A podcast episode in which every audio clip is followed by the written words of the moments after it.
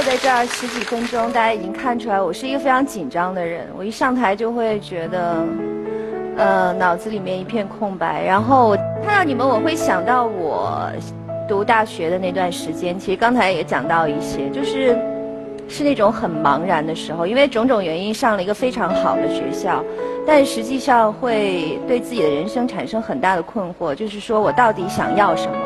我到底想要嗯？在未来的日子里，从事什么样的工作，过什么样的生活，然后找什么样的男朋友，然后自己未来的发展应该是怎么样的？所以我看到你们，我会很，其实很强烈的想到我那那时候的那段时间。我今天回头想，我会有，如果说我希望还可以做什么的话，我是我会觉得，我希望自己实践更多，然后学更多的东西。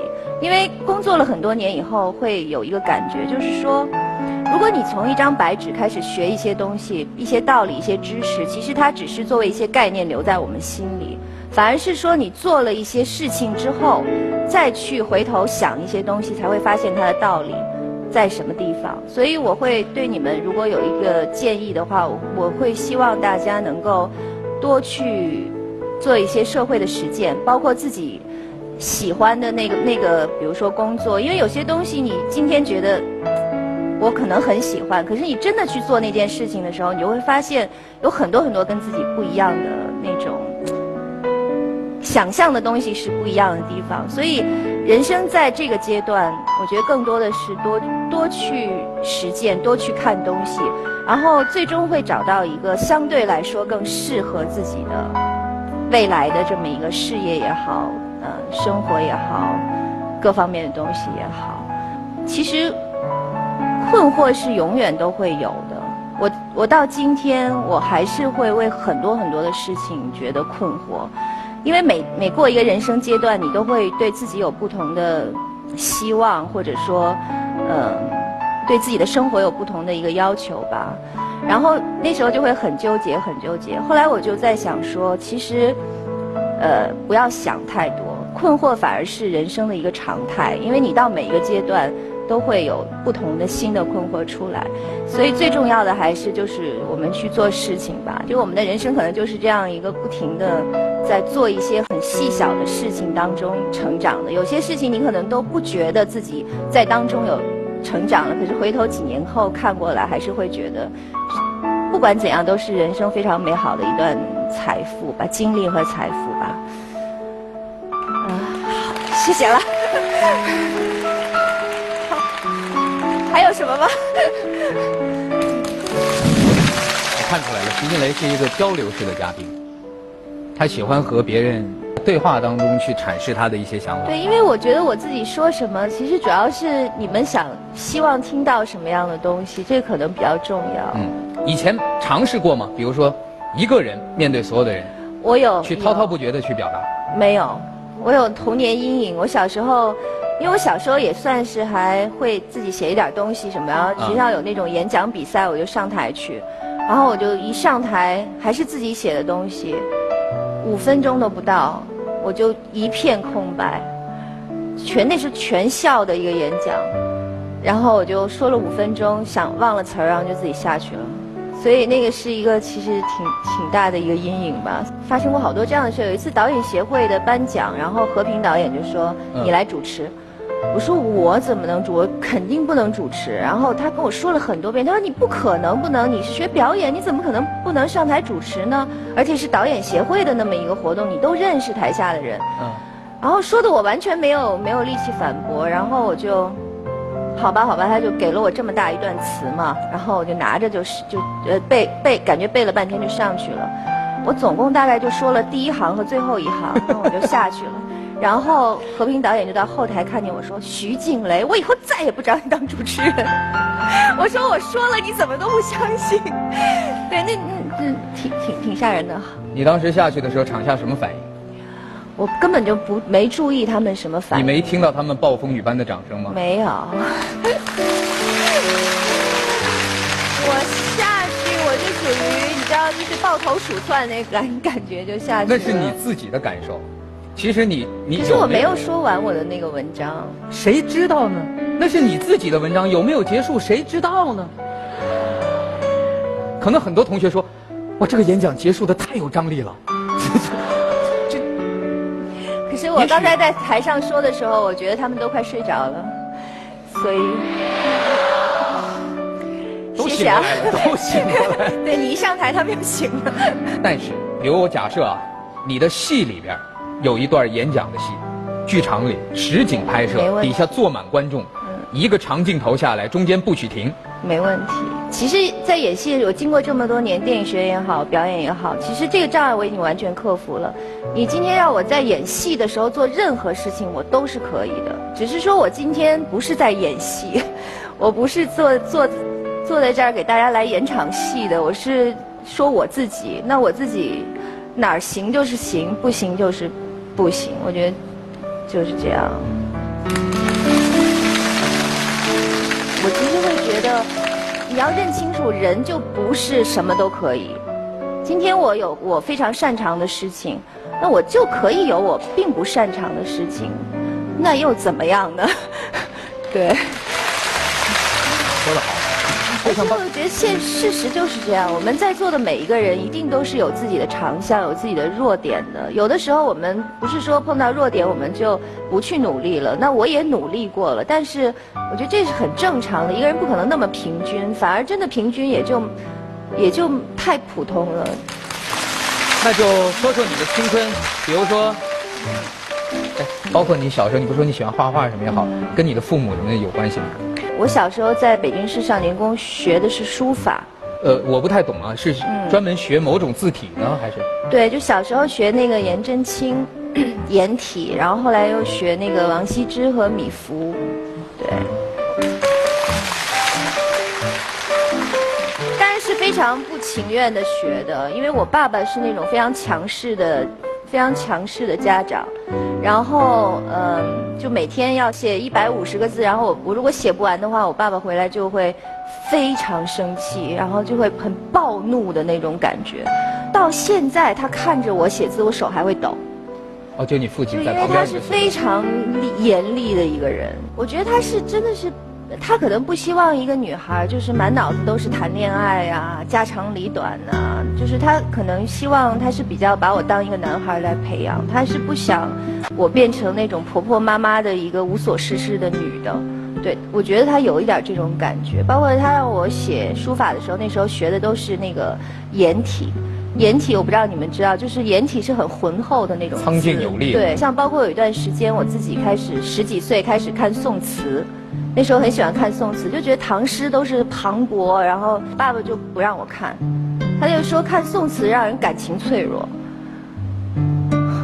对，所以这么多年下来，他得逞了吗？你觉得现在你的性格当中，我觉得他得逞了，真的，我真的不是一个脆弱的人，所以现在等于我是在跟一个哥们儿聊天儿，有一点儿。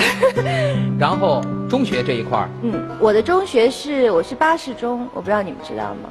北京市巴巴士中中，对，是朝阳区最好的一个学校。我当时是因为书法保送的，因为我以我的成绩是上不去那个学校的，所以我是在一个所有人都比我强的环境下长大的，就是，呃，都是高材生，学习都特别厉害，然后还有很多很漂亮的女孩儿，对，就是自己什么都是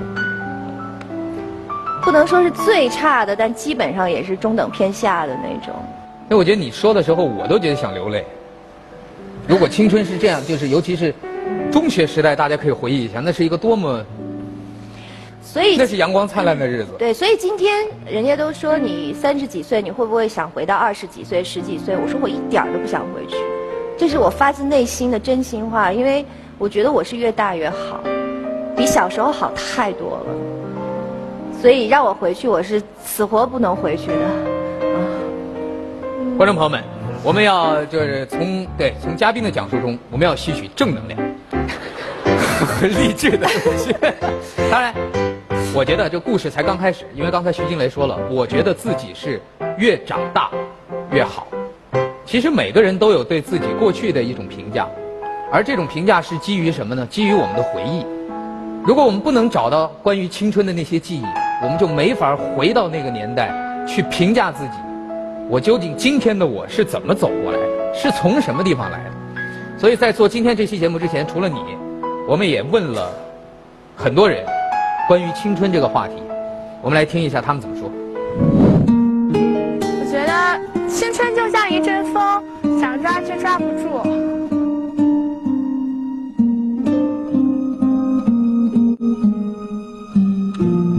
青春就像一场孤独的旅行，我一人一车，走遍世界的每一个角落。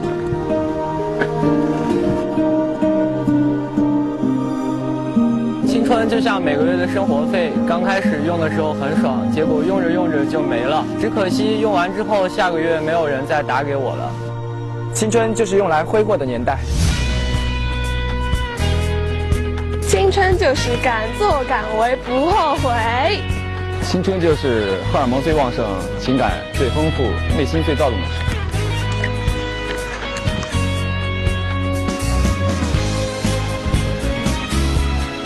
青春就是，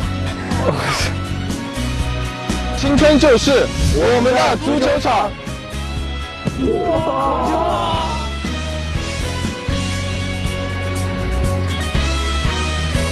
你觉得青春就是谈恋爱吗？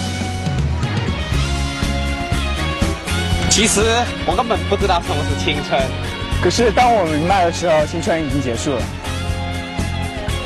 我觉得青春就像青春痘一样，仔细看它总会在我们身体上留下一些痕迹。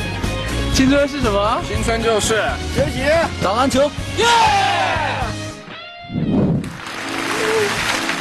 我是真心的替这个国家的未来感到担忧啊！最逗的是，居然还有两个男生浪漫的在草地上追来追去。呃，你刚才说你的青春是越来越好。嗯你就告诉我们一件，让你觉得青春开始转折了，是什么时候？我觉得我真正找到更多的就是自信，或者说开心。我觉得还是做导演的时候，做演员的时候，我会抱怨说怎么还不吃饭呢？怎么还不让我们回家睡觉啊？早上怎么起床那么早啊？还是会有很多这种抱怨。可是做导演的时候就会想，怎么又吃饭了？你们怎么又饿了？对，你们怎么又饿了？你们怎么不能早起？就真的是完全角度完全变不一样。然后那个时候就觉得，因为我真的喜欢做这件事情，所以我才会，我不觉得有什么苦，或者说我付出了多大的努力，我我不觉得。我觉得就因为我喜欢，所以我愿意为这件事情，我觉得好玩我不睡觉，我觉得高兴。做导演难还是做演员难？做演员难。能给我们讲一件你演员的过程当中最难的一件事儿？你记忆中，哭。对，我印象最深的就是有一次我演一个古装戏，然后我怎么也哭不出来，然后那个导演是一个武术指导出身的导演，长得很凶，就是满脸都滋着胡子那种，然后他就他就咣咣走到我跟前，我觉得他肯定要骂我两句让我哭，然后他就就突然蹲在我面前。然后开始唱，世上只有妈妈。他想用这个歌来带动我的情绪，我一下就乐出来了。就就是，不光你乐出来，我们都快笑疯了。后来怎么办了？是删掉了不演了，还是用了别的办法哭出来？就光打雷不下雨了一下呗。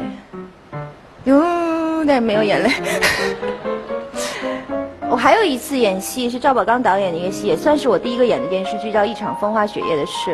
然后有一场戏是我跟我妈妈在讲一个很伤心的事情，然后预演的时候，我一边念台词一边哭的，就哇，就是哇哇大哭。然后导演说特别好，一拍开拍，一滴眼泪都没有。所以我觉得演戏其实是挺挺挺折磨人的，挺难的一件事情。呃，所以。谈到青春，谈到梦想，在座的各位都最有发言权。我们的八位年轻人有什么问题都可以问徐静蕾，问老徐，徐多。我们一提到徐静蕾这三个字啊，一下就想到了演艺圈第一才女这个称号。但是可能伴随着这才女而来，与之而来的是一些质疑。就比如说像张一白，他是这个《将爱》电视剧和电影的导演，然后他还是这个《杜拉拉》的监制。所以说，从某种角度来说，张一白先生可能成全了您的演艺事业。那咱们再比如说姜文大哥，这么样大的一个大牌明星，愿意在我和爸爸中出演可能几分钟都不到的一个警察，并且在这个一个陌生女人的来信中饰演男主角。然后再比如说像王朔，像这个《梦想照进现实》这部戏啊，就一个场景，两个演员。像这种小众片，如果希望做的精彩的话，那就一定要指着两个人的辩论过程中会有嗯十分犀利、十分幽默、十分充满智慧的语言。那这个剧本是谁写呢？是王朔写的，所以可能如果没有王朔的剧本，就没有这个戏。所以很多人就在说徐静蕾这个才女名称啊，是若干人在背后架起来的。我想知道您怎么看待这个评价，并且您觉得您这个才女名副其实吗？我首先说才女，我觉得是不名副其实的。我觉得是把我作为给我作为一种鼓励。其次，我觉得呃我们在成长过程当中，尤其是你做成一些事情的时候，总会有人说一些这个那个。那当然有些我是完全承认的，而且我觉得我是非常幸运的。就比如说有很多人帮我，那我当然也觉得我自己付出了很多的努力。其实这些努力不是我觉得我很苦的在努力，而是说我很爱这个东西，所以我不觉得累。别人看我说好像我很努力，但我不觉得，我不觉得那个叫努力，那个是我在做一件我爱做的事情。所以说这些说法，我今天已经早就不在意了。还有很多更更过分的说法，说，呃，我和爸爸不是我拍的，对，是叶大鹰导演拍的。然后说一个陌生女人来信是姜文拍的。可是到今天，我已经很少再听见有人说哪个不是你拍的或者怎么样。我觉得是我用不去考虑那些东西，然后做自己想做的事情，其实在。也不能说是为别人证明自己吧，也是向自己证明自己。谢谢徐东，来。呃，那其实刚才我也关注到，就是您的片子之前我也都看过。那我知道，像早期您的一些作品是文艺风格很浓的作品，像一个陌生女人的来信或者我和爸爸。但是后期我们现在看到的一些像杜拉拉、亲密敌人，它是非常成熟的这种商业化的作品。我想知道这个风格的转换是您自己来做出的吗？是您自己决定的吗？是为了向市场妥协？不是。因为我小时候，因为都是在电影学院嘛，那个时候其实很受学院派的影响，所以看的东西全都是艺术片，然后也觉得电影就应该是艺术片。可是到了后来，就是我工作了一段时间，然后也做了一些其他的工作，比如做一个杂志什么之类。然后那时候我就发现，呃，电影从一个我的所谓很学术的这么一个东西，变成了一个娱乐品。就是我在工作完了之后，我晚上愿意看一个开心的电影。或者看一个热闹的电影，然后我就睡觉了，而不是看一个，呃，思考人生的重大问题的那么一个电影。所以慢慢的就这个就转变过来。那我觉得每一个创作者肯定他都是会拍他那个阶段想拍的电影，比如那时候拍。呃，杜拉拉的时候有什么欲望都市啊，什么穿 Prada 女魔头啊，什么那些就口红丛林，就那些戏很很很火的时候，我就觉得我很爱看那样的戏。然后我的同事想说，我也可以拍那样的戏，然后我就呃就说试试看。可是当时也碰到很重要的问题，就是几乎所有人不相信我能够拍商业片。但我那个叛逆的那个劲儿可能就上来了。当时有一个很很有名的发行的人说，《杜拉拉》这个电影只能卖七八百万的票房，所以只能用六七百万来拍。然后我当时听了非常生气，我觉得他不信任我，他瞧不起我，所以当时也找了好多就是商务的赞助啊，也是觉得就是说我不能让他说中了，不能对，不能让他就是。他说我不成，我就不成，所以当时其实有有一点叫了这么一口气。然后另外呢，我也觉得对我来说，我的成就感来自于我觉得我可以驾驭很多不同题材的作品，电影的作品。那我想说，我要证明我对自己的这么一个判断，就是说我就是行。来，你好，我叫余饮水。我现在有的时候在思考一个问题，我来写在这个板上，是不是青春？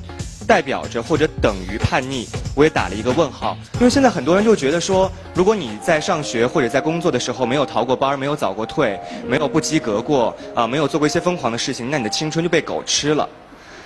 现在我就在想，那是不是我们也是在定义青春，就是应该是叛逆的？但有的时候，您会不会想说，也许乖乖女、乖乖男，也是一种青春的表现？我会觉得不要给任何，比如青春定义，然后中年定义，小时候别给他贴标签对对对，因为所有贴的标签，你好像就有一个概念，要怎么样，不怎么样，或者是怎么是对的，怎么是不对的，我觉得无所谓的，就是你就开心就好了。然后当然要认清楚自己，嗯。到底是一个什么样的人，想做什么样的事情？我觉得这是一终身思考的问题吧。我不知道别人是不是这样。我你有过特别叛逆的时候吗？我到现在，如果青春等于叛逆，我觉得我现在还是青春期，因为我现在还是觉得很叛逆，就是有一种别人一定要怎么样的，我就偏不怎么样。比如说结婚，所有人都说你为什么还不结婚？我心里就想，我就不结婚，管着吗？对，这就是一种叛逆。我问你犯得着吗？你跟他们这对，但是因为不停有人在说你，不停有人在说问，给你各种压力，心里就会有一种对，我就我就不接了。所以我今天回头想那个时候，我并不是说我真的在要一个，就是约定俗成的一种生活方式，对。所以我到今天我就觉得，人生有很多种方式，条条大路通罗马，只要你觉得开心就好。谢谢您的坦率。来，罗白。呃，我是北京电影学院在读的研究生，所以今天在这儿很荣幸作为您的直属后辈。然后我想跟您聊聊您的父亲，因为您刚刚说到您父亲的暴政，我跟您太有共鸣了，因为我也有一个对我特别严厉的爸爸。然后我举几个例子吧，呃，上幼儿园的时候。呃，有一次，然后我跟我妈淘气贫嘴，我爸一气之下就打了我一巴掌。你爸是得有多爱你妈呀？你跟你妈妈贫嘴，当事人没怎么着，旁观的人一巴掌把你打。对他一气之下就打了我，然后嘴巴肿了一个星期，没敢去上幼儿园。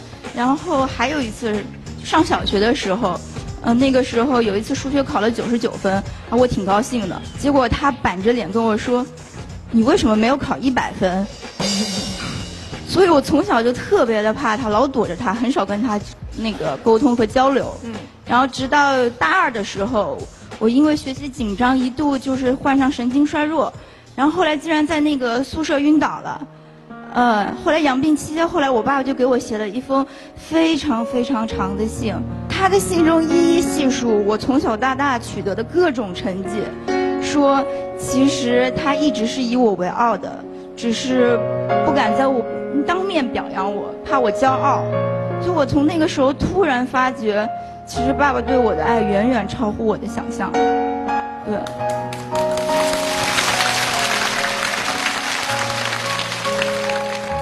我想问，呃，金雷姐的问题也是就关于你爸爸的。嗯。您也是从小特别怕爸爸，那么在您的成长过程中，您是什么时候读懂您爸爸对您的爱的？我觉得是我看他慢慢变老了开始，就觉得对，就是觉得原来那么厉害、那么凶恶的一个爸爸，然后现在开始有白头发，然后开始呃，就走路也有点就是慢慢的那种感觉，然后就觉得，然后最近有一次，我爸爸现在正在就是写一个，他想写一个他的回忆录，类似这样的东西。然后他就不停，因为我爸是一个很认真的人嘛，他就是做好多笔记，他现在已经有三十万字的笔记了，手写的。然后他就不停跟我讲，我我我就觉得，我有时候有点不耐烦，我会觉得，哎呀，我知道了，可可以了。但可是我我就看到他那个样子，我就觉得，我如果今天对他有一点不耐心，那我过几年都会为此感到非常的后悔。我觉得这个是一个。其实挺重要的一个，就是改变吧。可能那之前我已其实已经改变，已经不是小时候那种关系，可是没有仔细想过。然后就是那一刻，我印象特别深。我坐在我们家沙发，我就突然想，你会就是为了今天的不耐烦，你会将来后悔一辈子。对，就这样。还想问您的就是，您的第一部导演处女作就是《我和爸爸》。对。然后是不是就是因为爸爸对您您的影响很大，所以第一部导演处女作就是拍有关父爱的故事？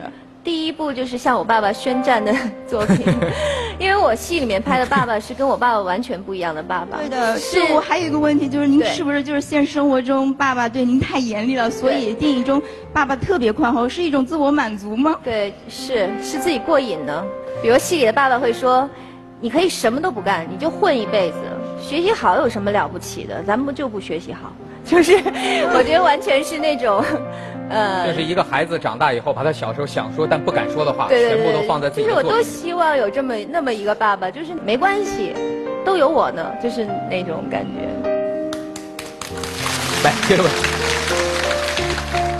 我毕业也做过很多份工作，十多份，我真的是各种打工。有时候就白天在那做销售，到了晚上可能下班跟同学去摆地摊，而且这还不算，有时候你就是为了能够达成这个交易啊，你不得不就是自己掏钱请客户应酬一下，他最后客户还没有选择跟我们公司去合作，弄得我真的是赔了夫人又折兵。所以我不明白，因为像静蕾姐你这么幸运啊，就是连去年做一下那个电视选秀评委，我看网上都在说，哇，这真是我们见过的有史以来最有性价比的电视评委。那是我们的托。对，你怎么这么幸运呢？因为人家都说越努力就越幸运，就越成功。可是我努力到现在发现，成功真的离我越来越远。我觉得真的是幸运比努力更重要，因为不然的话，怎么世上这么多努力的人，最后成功的寥寥无几呢？我觉得，我觉得第一，你可能没找对自己的方向；第二，我觉得他已经快被自己逼疯了你的坚持不够。因为其实你做任何事情都会碰到困难。对，就像我第一次做导演，我曾经有一一个拍了差不多十五天的时候，我自己在走廊里走啊走啊走，我就想我不拍了，说这个跟我对我过不去了。我觉得以前摄影师也是我的好朋友，可是一到了现场，我发现我不能跟他沟通，然后我觉得他对我特别不好，他也不跟我好好，他也不听我怎么讲他也不不太给我好脸色。我就想说我不干了，凭什么我自己没事儿找事儿给自己受这个气？可是后来就想说，只要做完了就是成功，半途而废都是失败，就是就坚持完成了那个东西。我觉得我听下来，我觉得你的问题可能是一个是呃选的方向，就是我说要不停的尝试，但是也不能太东一榔头西一棒子。这个当中还有很重要的一点，就是有的时候就是要坚持。就在那一下，也许你就成功，但是你就在那么最困难的点儿上，你放弃了。谢谢。嗯，老徐你好，博客曾经在我们的生活中确实起过很重要的作用。就像您不得不承认，博客给您的事业带来过很多附加价值。那于我来说呢，呃，我得到我的第一份工作，就是因为那个 HR 看了我的博客，然后没有面试，直接给了我 offer。哦。然后后来呢，也是因为博客，我直接成为了一家知名网站的博客频道编辑。就是我在做博客编辑的时候，我其实有分析过您博客成名的原因，不是因为您的博客写的有多么好，而是确实因为您写的都比别人早。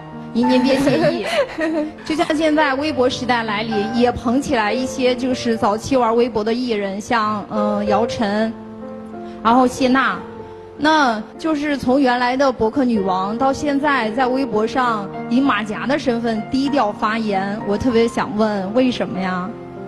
因为可能有些事情做了是为了点名和利，但真的不是所有事情都这样。甚至我觉得我大部分事情都不是这样。可能做那个东西会对我有好处，这是我经常听别人跟我说的。但我觉得什么叫做自己活得自己看得起自己，就是有好处我也不去，就是会有这种，就是就是不要告诉我什么对我有好处，我只有我自己知道我是处在什么样的想法里面。只有你才知道你想要什么样的好处。对，就是有些好处我是不要的，对，所以我就想把这种网络的写东西也好，当成自己一个非常私下的，就是比较放松的，反而是说，可能就是人越少吧，自己写的越勤，人多多少会想一下说这个该不该说呀，什么这个那个，因为我已经从博客那个时候走过来很长时间了，就是已经累了，对。北京大妞就就这样，爱怎么着怎么着。好好，山东大妞理解了。谢谢郭坤，谢谢。宋鹏，呃，徐静蕾，我能叫您老徐吗？当然当然。好，你你看你青春这么的顺，你有一个特别懂教育的老爸，然后又机缘巧合考上了北京电影学院，青春到底有没有什么遗憾的事情？特别遗憾的事情，能跟我们分享一下吗？哎呀，遗憾，没有吗？真的没有吗？一点遗憾都没有。如果说我活到今天，我有有什么遗憾的话，我觉得是我没有见我奶奶最后一面。我奶奶那时候身体不好，就是快去世的时候，我在拍《投名状》，就是陈可辛导演的那个电影。然后那时候在易县，就很远。我虽然回去见了她几次，可是她最后走的时候，我没有在旁边。其实我觉得那个是我，呃，算是我人生当中最大的一个遗憾。因为我奶奶是我小时候避风港，就我爸爸爸爸妈妈很厉害的时候，我奶奶其实是很安全的一个所在。就是这位慈祥的老人。对，对。但是我想，每一个人的遗憾，永远不是说给自己听的。就像徐静蕾说的，过去的东西你已经改变不了。今天把遗憾告诉我们，是因为他也许对正在经历青春的你们，会有一些启示。今天的节目里，我们也通过我们的外拍采访，听到了很多人对于青春他们想说的话。而最后，我们问他们的问题是：面对青春，或者回首青春，你最遗憾的是什么呢？我们来听听他们的说法。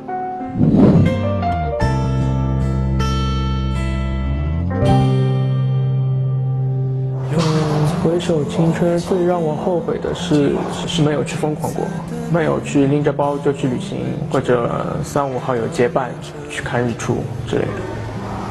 我觉得最后悔的就是呃高三没有复读吧。我挺想在大学毕业的时候能够念研究生，但是没有考上，这是也是我人生当中一个比较后悔、比较遗憾的事情。我儿时想做一个运动员，是我父母的愿望。从四岁开始练体操，到后来练了七八年，但是我没有坚持下来。现在想想，其实是我最后悔的一件事情。所以我一直保持还有一个不错的身材，现在还能翻跟头。那些年错过的大雨，那些年错过的爱情，好想拥抱你，拥抱错过的勇气。后悔吗，就没赶上好时代呀。没赶上你们这个好时代，对吧？回首青春，最后悔的是应该练更多点书，充实一下自己吧。后悔没有发财呀！我觉得没有跟我的初恋女友在一起，就挺后悔的。那些年错过的大雨，那些年错过的爱情，好想拥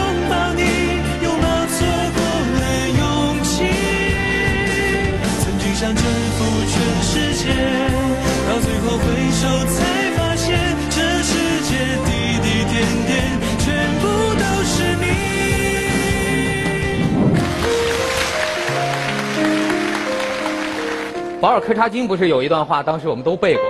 当我们回首往事，我们不会因为自己碌碌无为而感到羞愧。当然，后面还有一大段了。我想问的是，如果一人一句话告诉我，比如再过十年、二十年，回首往事，你们最不希望因为什么而感到遗憾？余音水，从你开始。当我回忆往事的时候，我不会因为自己为叛逆而叛逆感到后悔。回首往事的时候，我希望我能给自己一场说走就走的环球旅行。再过二十年，当我回首往事的时候，我希望我不会因为我改变不了世界而被世界改变。我希望我坚持我自己。当我回首往事的时候，我希望我不要因为不爱我的爸爸而后悔，没好好孝顺他而后悔。当我老去的时候，我不想因为我没有在年轻的时候没有多去长见识而后悔。回首青春，我希望不会因为没有过青春的私奔而后悔。如果让你站在二十年之后，你说这句话，你会期待着一个什么样的答案？我不希望我因为恋爱谈的谈的太少了而后悔。